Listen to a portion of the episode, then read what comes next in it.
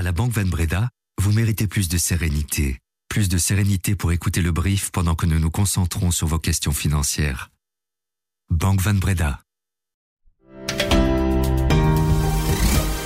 Bonjour à tous. La Belgique est réputée être le pays qui compte le plus de collectionneurs d'art par habitant au monde. Et notre histoire est riche de célèbres peintres comme Bruegel l'Ancien, Rubens, Van et Ensor qui ont fait la renommée de la Flandre pendant 250 ans. Mais savons-nous tirer profit de ces atouts? La BRAFA, la Bruxelles Art Fair, se tient du 28 janvier au 4 février cette année à Bruxelles Expo.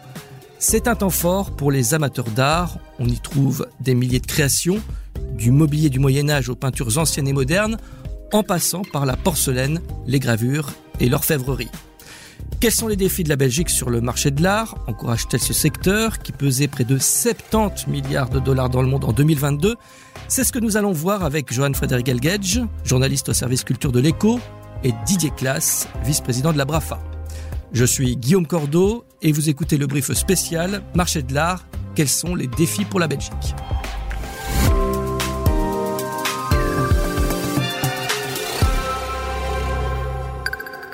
Bonjour Joanne Frédéric. Bonjour Guillaume. Merci d'être avec nous. La Belgique et ses musées des beaux-arts à Bruxelles, à Anvers et à Gand font rayonner l'histoire picturale de notre pays. Mais aujourd'hui, la scène artistique se renouvelle-t-elle? Est-elle suffisamment dynamique et pourquoi? Oui, bon, comme toujours, formule consacrée, c'est un bilan contrasté. Euh, il est indéniable qu'une scène artistique se développe depuis, euh, je dirais, au moins une quinzaine d'années euh, à Bruxelles, sans doute davantage à Anvers, si on prend les deux principales villes du pays.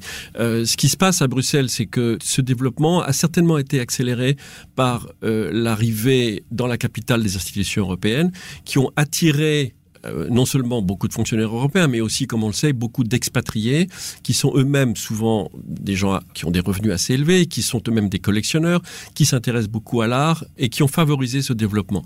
Euh, Aujourd'hui, beaucoup de galeries s'ouvrent à Bruxelles, aussi bien des galeries endogènes, c'est-à-dire des galeries belges ouvertes par des Belges à Bruxelles, des galeries étrangères de deux catégories, qui sont des petites galeries émergentes, et ils s'en ouvrent quasiment, si ce n'est toutes les semaines, tous les mois à Bruxelles, des galeries qui existent déjà dans d'autres capitales, par exemple Paris, et puis des galeries internationales, comme par exemple celle de Almine Reich, qui est une galeriste d'origine française, qui est la compagne de Bernard Picasso, et qui a plusieurs galeries dans le monde, et qui a choisi d'ouvrir, après Londres, New York, Paris, une galerie à Bruxelles. Il y a à cela deux raisons d'une part la géographie, proximité avec Londres, proximité avec Paris, proximité avec les grandes villes allemandes, voisinage avec les Pays-Bas, qui sont eux-mêmes des pays où il y a un très très fort vivier de collectionneurs, d'acheteurs potentiels, de gens qui s'intéressent euh, à l'art, au marché de l'art qui collectionnent. Euh, l'autre raison, elle est euh, je dirais, plus lié à la pierre, c'est que l'immobilier, les espaces sont très facilement, beaucoup plus facilement en tout cas, accessibles, notamment pour des étrangers, si on compare les prix de l'immobilier bruxellois à ceux des autres capitales. Mais c'est vrai aussi pour les artistes qui peuvent louer plus facilement des espaces de travail, des ateliers qui sont devenus des espaces absolument hors de prix dans une capitale comme Paris, par exemple, euh, très cher dans d'autres capitales plus excentrés comme Rome ou euh, Madrid euh, et qui à Bruxelles sont très accessibles. Quel profil euh, d'artiste trouve-t-on sur notre sol? Bah, c'est un profil extrêmement mélangé, cosmopolite. Il y a des artistes belges qui sortent souvent d'ailleurs des écoles belges comme Saint-Luc ou comme la Cambre, qui sont des écoles de dimension internationale absolument remarquables. Beaucoup d'artistes qui viennent de pays européens ou même extra-européens. La plupart des artistes belges euh, de renommée internationale, qui sont aussi bien ceux qui se vendent le plus cher que ceux qui produisent les œuvres probablement les plus insolites, les plus passionnantes, les plus singulières, sont du côté flamand. On peut citer David Clairbout, on peut citer Luc Toymans, qui est probablement aujourd'hui l'artiste belge le plus cher sur le marché international. On peut prendre euh, Johan Creten, on peut prendre euh, Michel François. Euh, il y a une grande liberté de propos chez beaucoup d'artistes belges. L'exposition de Michel François était emblématique de ce génie belge, de cet éclectisme, de ce mélange d'inspiration. C'est quelqu'un qui peut utiliser des matériaux nobles et non nobles, des matériaux électroniques et des matériaux organiques, qui peut créer des œuvres dans toutes sortes de registres et qui n'appartient à aucune école, à aucun courant en particulier. C'est une liberté de propos qui est vraiment la marque de fabrique aussi bien des artistes que des collectionneurs. Des collectionneurs inspirés, des artistes en liberté. Qu'est-ce qui manque finalement à la Belgique, euh, à Bruxelles, pour être aussi euh, présent euh, que les Britanniques hein? Londres, c'est la deuxième place mondiale, au-delà, je dirais, de l'aspect euh, démographique. Bon, ce qui manque indéniablement, c'est une puissance publique forte, pas nécessairement étatique. Il se trouve qu'en Belgique, la puissance publique forte n'est pas étatique, qui décide d'investir à la fois dans la création ou la rénovation de grands espaces d'exposition, de grands musées. On l'a vu avec la réouverture du musée des beaux-arts d'Anvers.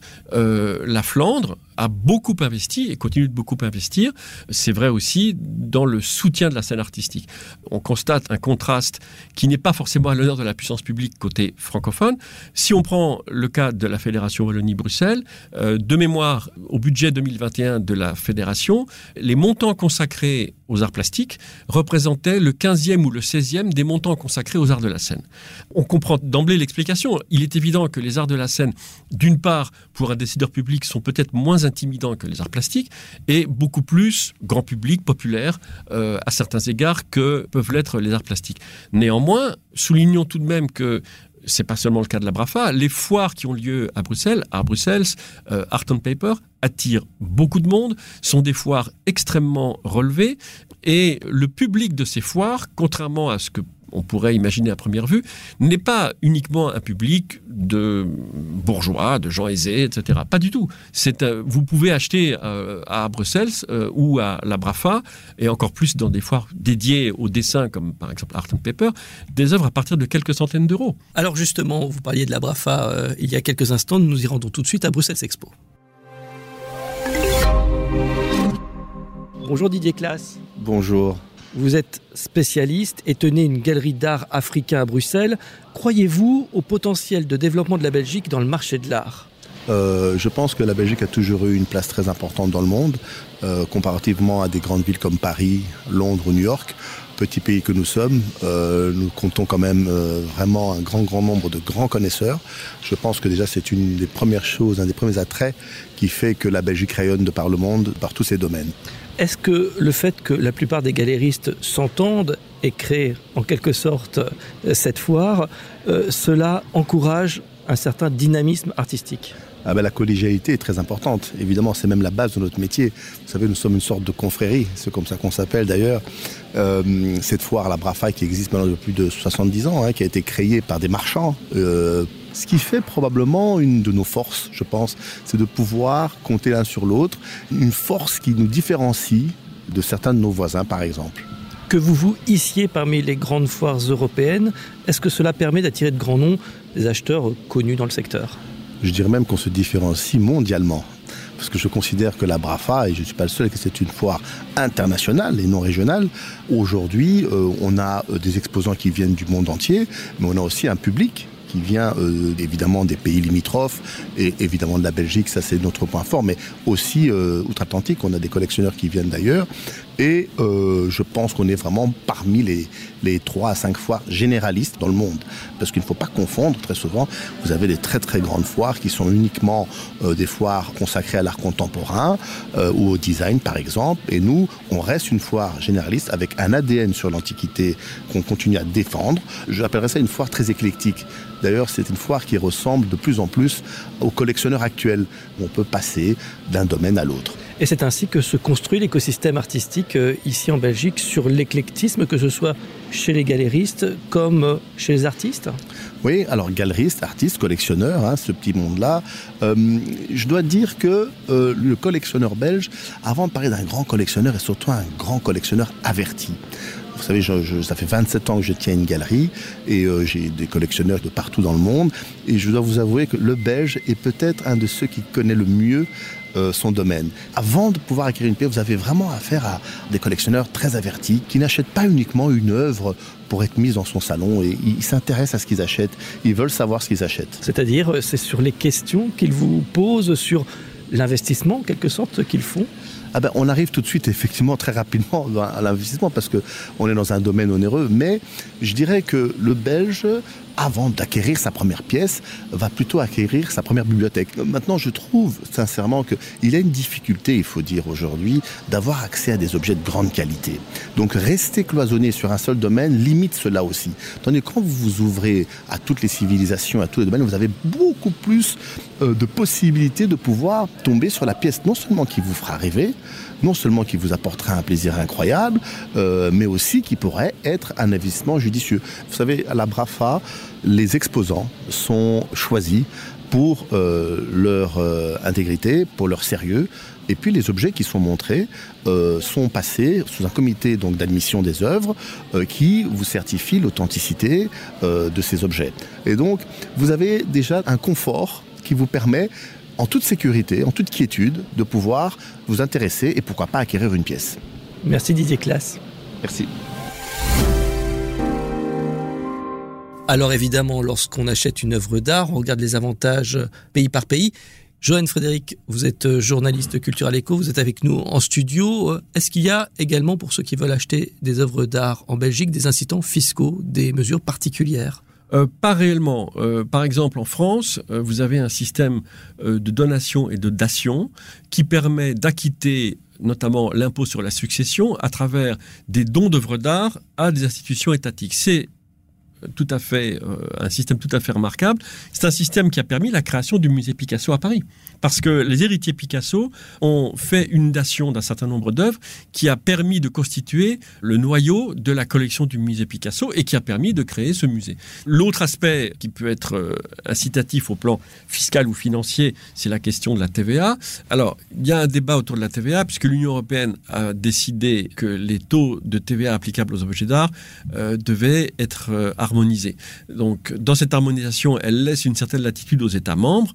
Euh, les États membres peuvent appliquer euh, dans chaque régime TVA national trois taux réduits. Euh, en l'occurrence, les taux réduits en Belgique, ça peut être zéro en cas d'exemption de TVA, pour certaines transactions, 6 et 12. Bon. Euh, en France, par exemple, il y a eu un débat qui a duré presque deux ans, et puis l'exécutif a tranché et la France a décidé de conserver un taux à 5,5 pour toutes les transactions, ce qui évidemment est un taux très favorable.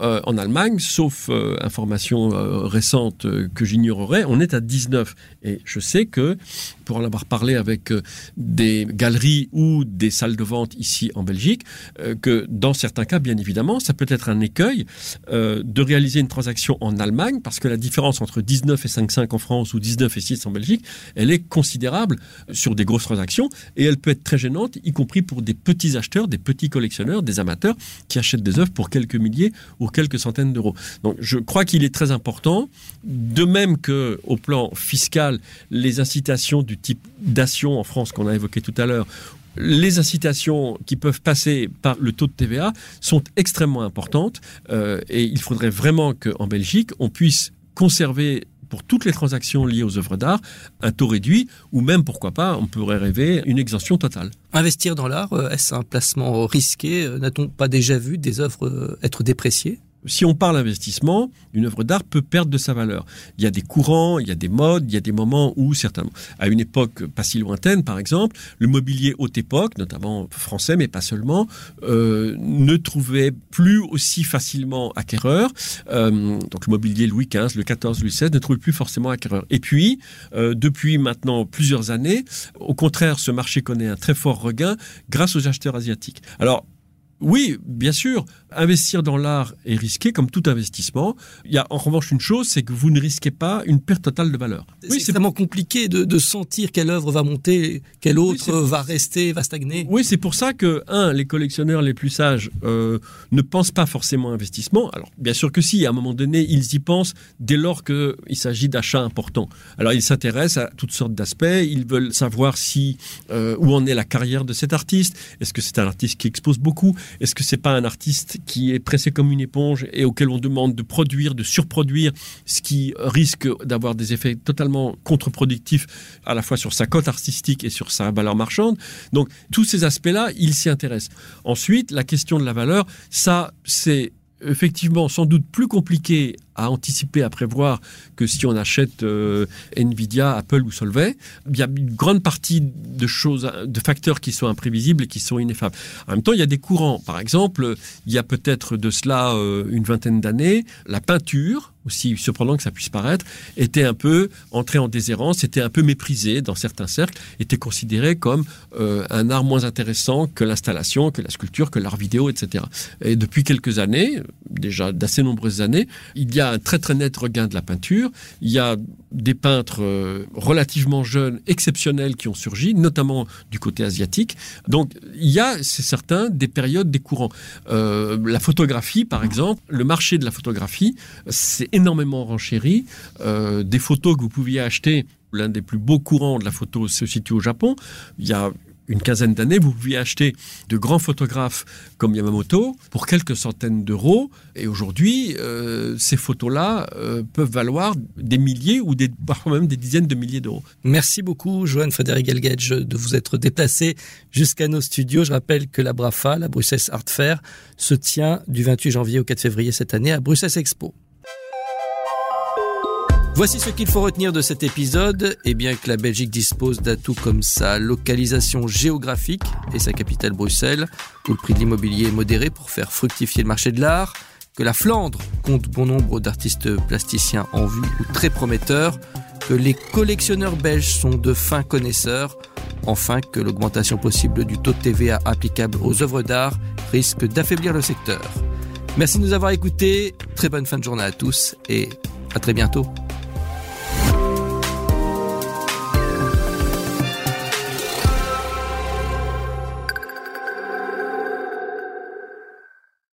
La Banque Van Breda, vous méritez plus d'équilibre, plus d'équilibre financier, plus d'équilibre financier pour vous et votre entreprise pour pouvoir vous concentrer sur votre équilibre vie professionnelle, vie privée.